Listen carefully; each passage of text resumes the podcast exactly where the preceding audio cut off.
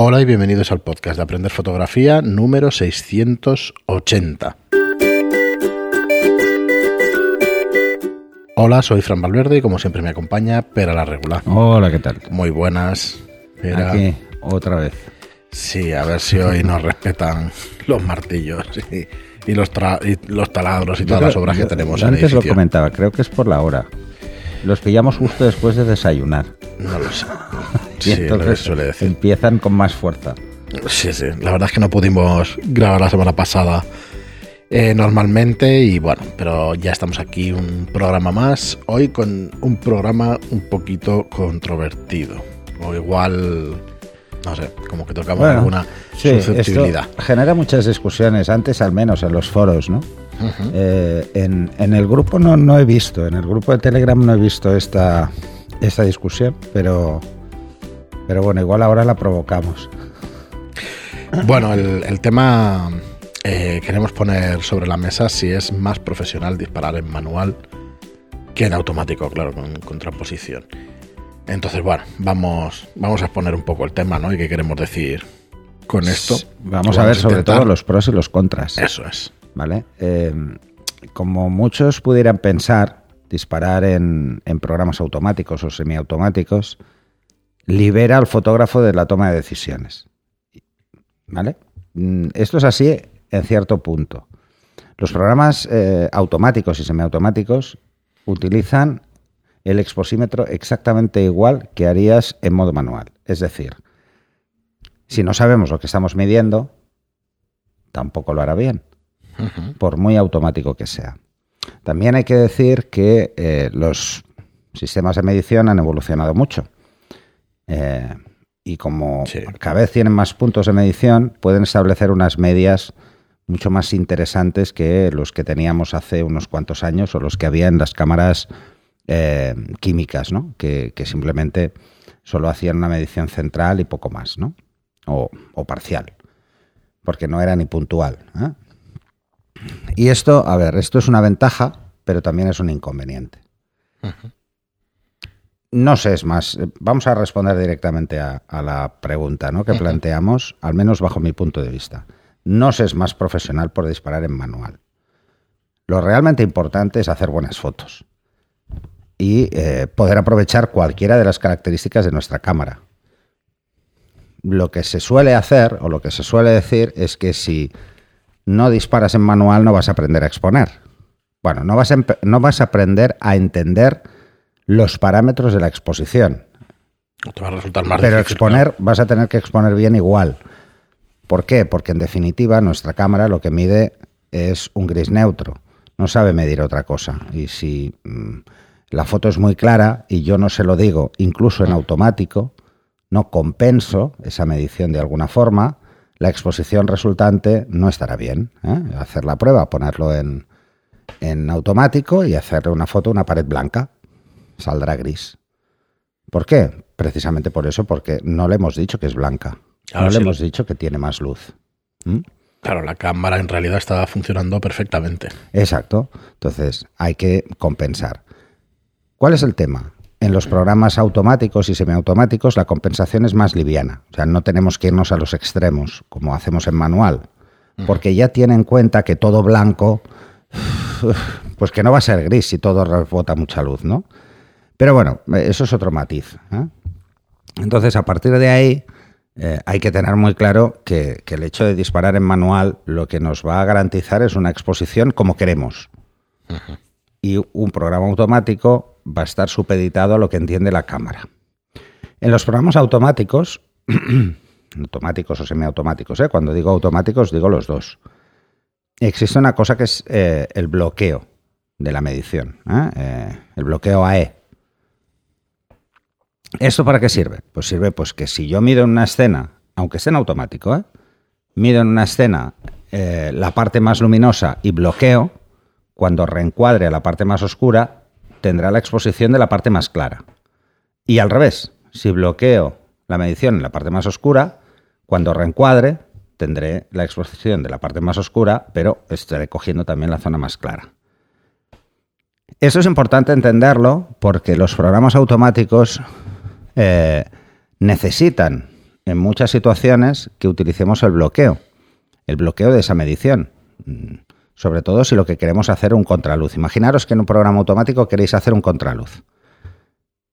La medición lo que va a darle más peso es a la zona que estamos más cercana, por ejemplo, a la persona. Entonces, ¿qué va a hacer? Va a intentar equilibrar el fondo con el primer plano. ¿Y el resultado cuál va a ser?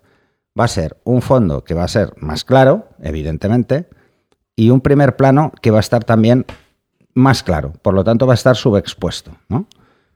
¿Cuál es el problema? Precisamente ese.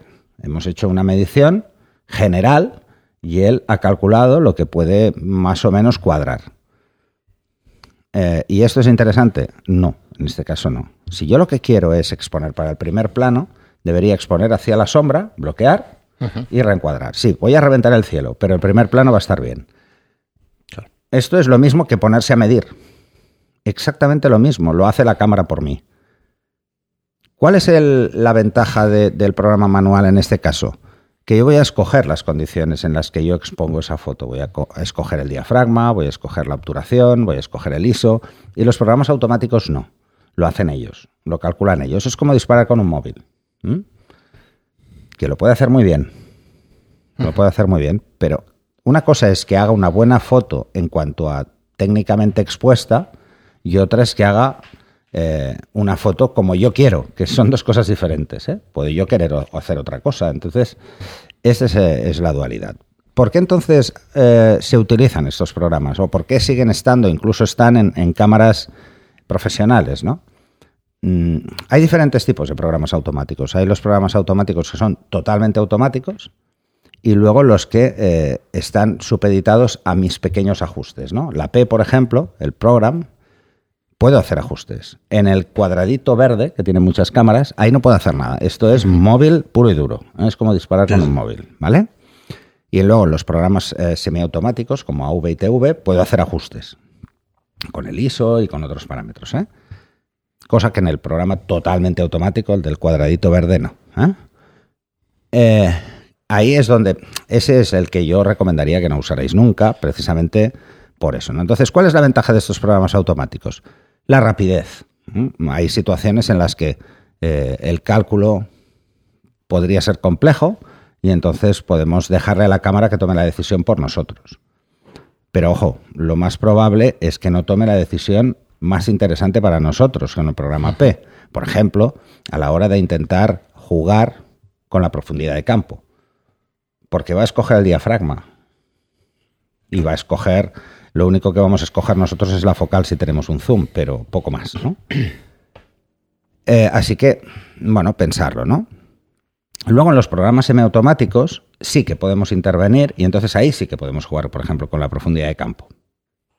Pero no vamos a jugar con otras cosas. Los programas semiautomáticos vendrían a ser como un paso intermedio entre toma las decisiones la cámara o las tomo yo en manual, pues en medio tendríamos los programas semiautomáticos.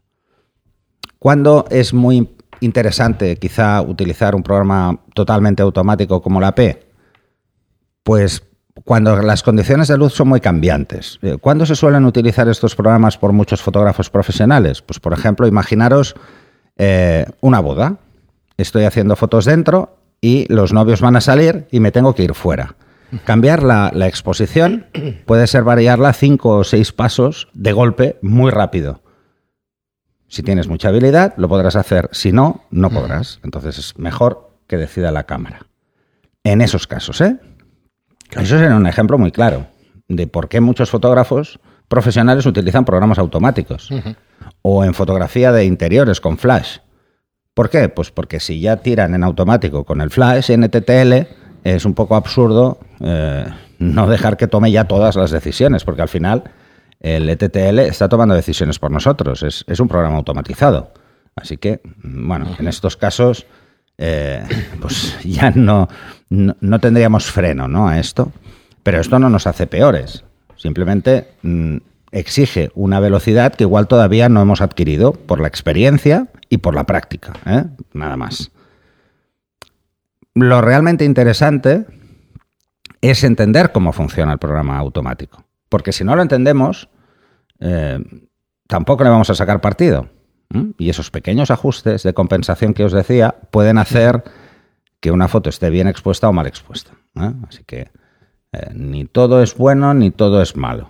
El inconveniente del programa manual es que requiere control, requiere entender muy bien qué es lo que estamos haciendo, qué medición estamos haciendo, cómo es la escena y entenderlo muy bien, porque nos olvidamos un poco del exposímetro. Ya lo hemos usado para medir una vez y luego me da igual, porque yo tengo muy claro qué es lo que quiero que esté bien expuesto y qué es lo que quiero que no esté tan bien. ¿eh?